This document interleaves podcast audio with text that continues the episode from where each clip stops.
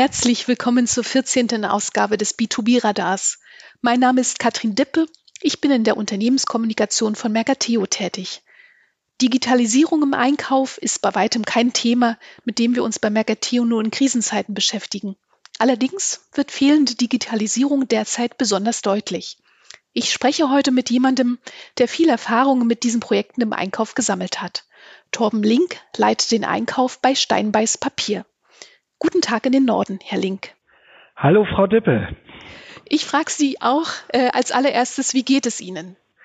Ja, vielen Dank der Nachfrage. Mir geht es soweit gut. Wir sind in dem klassischen Umfeld Familie, Betreuung der Kinder zu Hause, ähm, allerlei Themen natürlich auch bei der Arbeit. Also langweilig ist das gerade nicht, aber grundsätzlich alles in Ordnung.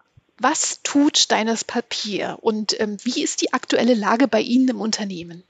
Also für uns gibt es klar eine Zeit äh, vor der Corona-Pandemie, bei der es, in der es sehr, sehr gut bei uns lief. Unsere Produkte, Recyclingpapier für ähm, Magazinpapiere oder äh, für die Druckeranwendung, Homeoffice-Anwendung oder ähm, Büropapiere waren ähm, sehr gut. Und äh, seit der Corona-Pandemie stellen wir doch fest, dass äh, unsere Aufträge stark eingebrochen sind. Ganz einfach, weil es jetzt wenig Sinn macht, einen Reisekatalog zu drucken ähm, oder eben auch durch geschlossene Verwaltungen und, und Behörden äh, weniger äh, der, der Drucker äh, mit unserem Papier gefüttert werden muss. Und das bereitet uns dann im Augenblick schon arge Kopfschmerzen und Herausforderungen. Allerdings sind wir der Meinung, unser Produkt war vor Corona nachgefragt und gut. Und das wird auch nach Corona wieder nachgefragt und gut. Von daher heißt das jetzt durchhalten. Sie waren vor einigen Tagen Gast und Sprecher auf der OKI, der Online-Konferenz Indirekter Einkauf. Und da haben Sie gesagt, der beste Zeitpunkt für Digitalisierung ist immer jetzt. Können Sie das kurz erklären? Ja, ich habe den Eindruck, dass auch die Digitalisierung im Einkauf zu den Themen gehört, die man gerne mal verschiebt. Mache ich morgen, mache ich morgen, schaffe ich morgen alles gar nicht, mache ich übermorgen. Und äh, das bringt den Einkäufer oder den Einkauf dann natürlich nicht voran.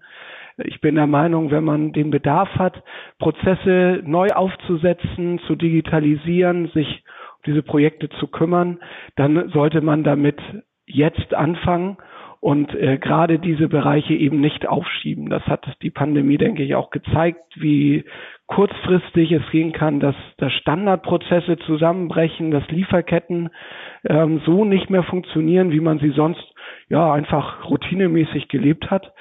Und äh, wer sich da nicht zeitgemäß und modern aufgestellt hat, müsste jetzt noch viel dringender merken, wo denn eigentlich der Schuh drückt und da dann bitte rangehen. Und zwar aktiv und sofort und nicht auf die lange Bank schieben.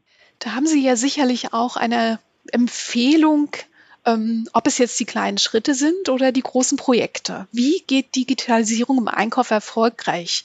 Wie funktioniert das zum Beispiel auch für Steinbeiß?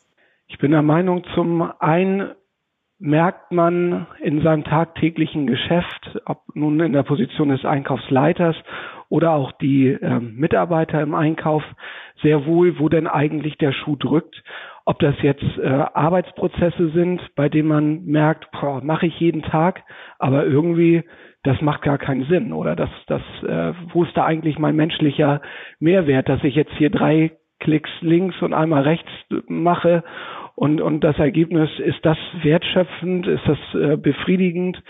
Man stellt vielleicht auch fest, dass gewisse Bereiche nicht hart genug verhandelt werden, dass man dort einfach Potenziale liegen lässt und äh, dadurch kann dann im Gespräch schnell herausgestellt werden, okay, was, was brauchen wir denn eigentlich? Ist es hier ähm, eine, eine kleine Lösung, vielleicht auch im Warenwirtschaftssystem? Brauchen wir, müssen wir uns den Prozess mal gemeinsam angucken, alle gemeinsam an einen Tisch, äh, wie wir hier das neu aufbauen können? Oder geht es eben um, um die größeren Würfe, dass man sagt, wir wollen einen Bereich komplett neu aufbauen, da strategisch rangehen? Das ist dann natürlich ein großes Projekt, aber auch hier empfiehlt es sich dann, wenn man es einmal durchdrungen hat, sich eben Teilbereiche wieder vorzunehmen und das dann Step by Step in die Realität umzusetzen. Und in meinem Dafürhalten äh, ist nicht unbedingt gefragt, dann eine Lösung für alles zu finden, sondern vielleicht ist das auch eher eine Art Puzzle, dass man eben schaut, was gibt's denn auf dem Markt und welche Puzzleteile brauche ich, um hier meine Herausforderung am besten zu lösen. Ja, am kostengünstigsten oder am möglichst äh, schnellsten, um erstmal voranzukommen. Und von daher gibt's da, glaube ich, keinen Blueprint für alles, aber eben erstmal das eigentliche Thema identifizieren, im Zweifelsfalle nochmal in kleine Teile zerlegen und dann aktiv rangehen, äh, wen gibt's da auf dem Markt, äh, was gibt's da für Lösungen inzwischen und da kann man sich in den in Fachforen, auf Messen und so weiter äh, über die Oki von Mercateo, also ganz schnell kann man da in die Themenwelt abtauchen und äh, mit Vorschlägen kommen. Gab es bei Ihnen bei Steinbeiß so einen Moment, wo Sie gesagt haben, wir entscheiden uns jetzt dafür und ähm, wir gehen einfach mal genau diese ersten Schritte? Ich bleibe da gerne beim, beim Beispiel aus dem operativen Einkauf, weil es auch bei der OKI auf viel Interesse stieß, äh, das Thema das automatisierte Auslesen von Auftragsbestätigungen, was äh, bei uns einfach eine äh, Tätigkeit ist, die, die so viel Zeit bindet und am Ende überprüft man zehn Belege und die zehn waren richtig, der elfte, den hat man dann nicht mehr gemacht, weil man nach Hause wollte oder es einfach nicht mehr konnte oder dann was wirklich Wichtiges anlag. Und genau in dem Beleg stand dann drinne, ja, Preiserhöhung oder äh, Lieferung verschiebt sich drei Wochen, dass wir festgestellt haben, da müssen wir also dringend etwas tun ähm, das, das ist ein absoluter Zeitfresser, aber auch zu wichtig, um es nicht mehr zu machen. Und äh, nachdem man erstmal die Entscheidung getroffen hat, äh, dann zu schauen, welche Lösung gibt's da auf dem Markt, was ist da genau unsere und dann am Ende aber auch zu sagen, so, pass auf, jetzt haben wir erstmal einen Lösungsweg und dann einen Anbieter auszuwählen und dann auch in die Umsetzung zu gehen nach, nach Budgetfreigabe. Ähm, diese Digitalisierungsthemen, äh, ich habe das Gefühl, wenn man da nicht irgendwann äh, zuschlägt und sagt, das machen wir jetzt, das ist es jetzt, da kommt man wieder genau in dieses Thema rein, okay, morgen oder nochmal nächsten Monat. Und man vergibt eben die Chancen, die diese Projekte bei einer Umsetzung ab sofort dann eben auch bieten. Es, es nützt nichts, das immer weiter nach hinten laufen zu lassen. Wenn Sie von diesem konkreten äh, Beispiel ähm, Auftragsbestätigung sprechen, wie erfolgreich war das denn? Also können Sie das irgendwie messen oder sagen Sie einfach, ja, meine Leute sind einfach zufriedener und die Fehlerquote ist total gering? Wie, wie ähm, definieren Sie da Erfolg? Also wir können feststellen, dass wir äh, innerhalb eines Jahres 75 Lieferanten auf unsere neue automatische Auftragsbestätigungsprüfung umgestellt haben. Grundsätzlich braucht der Lieferant dafür gar nichts tun. Der hat nur die Aufgabe, seine Auftragsbestätigung an eine neue E-Mail-Adresse zu senden als PDF-Datei. Das war's. Äh, den Rest als Aufwand haben wir, aber äh, das ist kein nennenswerter Aufwand. Nur ich sag mal, wenn der Lieferant eine Zusatzarbeit hat, dann ist schon wieder die Frage, wie gewillt ist er denn, das durchzuführen, wie lange dauert das und ähm, wie viele Gespräche muss man da führen.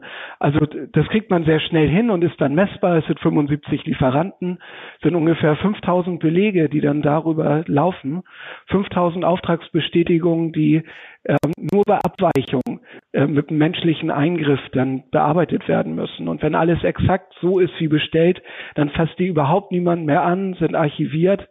Also ein immenser Zeitgewinn für wertschöpfende Tätigkeiten und von daher für uns eine richtige Erfolgsgeschichte. Kann man sagen, dass Ihnen das jetzt in der Krise, also in diesen doch ähm, eher herausfordernden Zeiten irgendwie geholfen hat? Ja, also gerade im Zeiten jetzt mit Homeoffice oder bei Steinmeiß Papier äh, leider auch mit Kurzarbeit äh, ist das natürlich ein Thema, wie kriegt man denn seine operativen Prozesse in den Griff?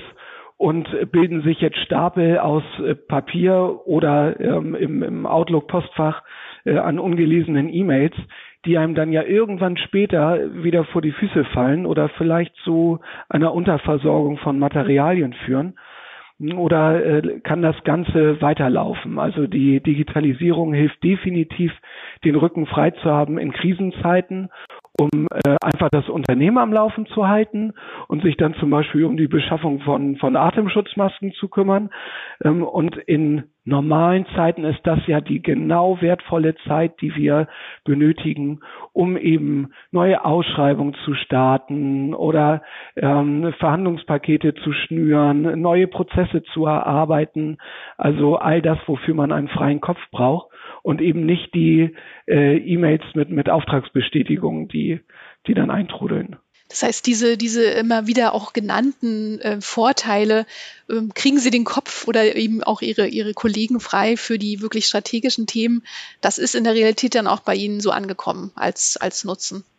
Ja, und das hat uns auch Rückenwind gegeben, dass eben dieser Weg der, der richtige ist am Anfang, ich musste auch lernen, man muss äh, viel mehr kommunizieren, also auch diese so eine neue Software dann eben nicht nur zu kaufen, sondern dann auch mit Leben zu füllen und äh, dann auch die Mitarbeiter dafür zu begeistern, äh, dass so ein, ein, eine Software dann wirklich genutzt wird. Das ist sicherlich ein Learning gewesen, die äh, interne Kommunikation.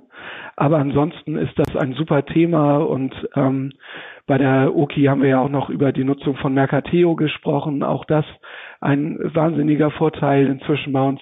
13 Prozent aller Bestellungen laufen über die Mercateo-Plattform.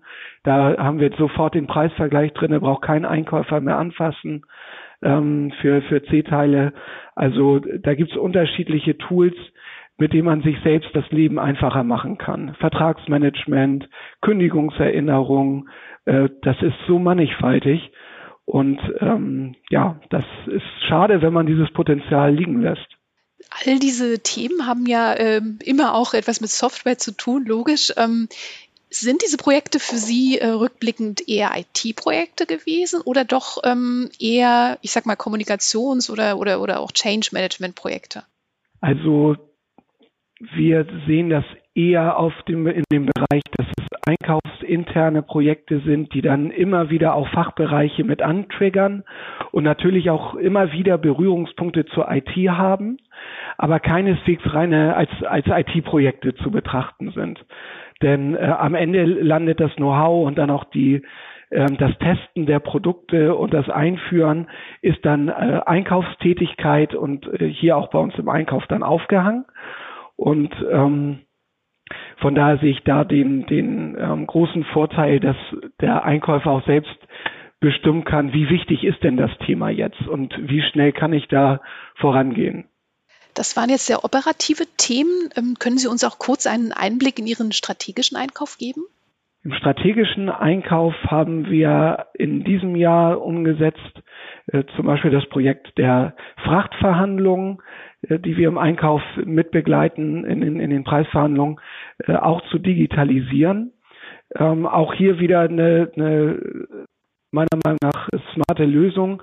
Ähm, die Frachtverhandlungen, die Vorbereitung der Unterlagen, das Verteilen, das Verhandeln, das Auswerten, Benchmarken, Nachverhandeln, äh, wickeln wir alles über eine Plattform ab und am Ende ist die Webbrowser basiert. Also hier hat nun wirklich die IT gar nichts mit zu tun, sondern das ist dann eine eine Seite, äh, wo sich Lieferanten registrieren können, äh, wo dann unsere Frachtverhandlungen stattfinden, dem ähm, Partner, der diese Online-Plattform stellt, ist dann auch, auch letztendlich, äh, der, hat, der hat keinen Zuverdienst an den Ergebnissen. Also es ist ein ganz neutrales und, und transparentes ähm, Miteinander eben für strategische Verhandlungen, an dessen Ende dann eben auch Ergebnisse stehen, die man äh, an die Spediteure kommunizieren kann. Und das ist dann zum Beispiel auch Digitalisierung im strategischen Einkauf, weg von, von diesem ganzen Hin- und Her-Versenden und noch fünfmal nachtelefonieren und dann wird die Excel-File nochmal ver verändert oder kommt nur als PDF zurück oder ich, ich weiß es nicht.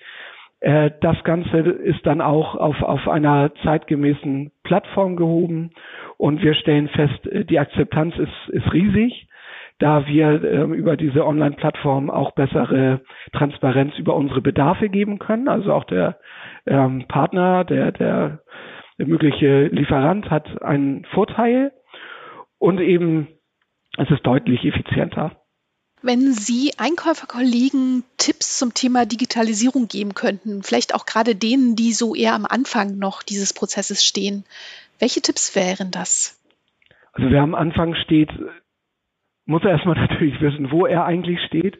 Das ist das Allerwichtigste, also die Orientierung zu haben, worüber rede ich, wo sind meine Spends, äh, was sind, sind meine Daten ähm, und äh, wo drückt der Schuh. Also ganz deutlich zu definieren, was brauchen wir eigentlich. Und dieser Druck merkt man ja auch, das ist ja schon ein, ein gewisser Hype, der da aufgemacht wird. Alle wollen nur noch äh, wild digitalisieren, aber das soll ja kein Selbstzweck sein und irgendwie dann ähm, für den Glanz der Digitalisierung irgendwas Sinnloses machen, sondern ähm, das soll ja einen ganz harten Mehrwert bringen. Das soll Kosteneinsparungen bringen, Prozesse verbessern. Das, das soll das Unternehmen erfolgreicher machen. Also was brauchen wir, muss definiert werden, dann gezielt drauf losgehen, äh, wie können wir das machen, wen gibt's da am Markt, also auch ähm, mal rauskommen ist im Augenblick schwierig, aber es gibt viele Webinare, irgendwann gibt es auch wieder Messen, einschlägige, dort dann aber auch mit dem Thema im Gepäck hingehen und sich informieren. Und dann, wenn man ein Projekt erfolgreich umgesetzt hat, das dann eben auch intern kommunizieren, den Erfolg im übertragenen Sinne feiern und dann eben daraus Energie ziehen, um weiterzumachen. Vielen Dank für das Gespräch. Vielen Dank, Frau Dibbe. Spannende Einblicke in die digitale Einkäuferpraxis haben wir Ihnen von unserer Online-Konferenz Indirekter Einkauf, der OKI, unter diesem Beitrag in den Mercateo-Initiativen verlinkt. Wie immer an einem Donnerstag erscheint die nächste Ausgabe des B2B-Radars am 4. Juni 2020. In der Zwischenzeit finden Sie alle bisherigen Beiträge unter mercateo.com-b2b-radar. Vielen Dank fürs Zuhören. Achten Sie gut auf sich und andere.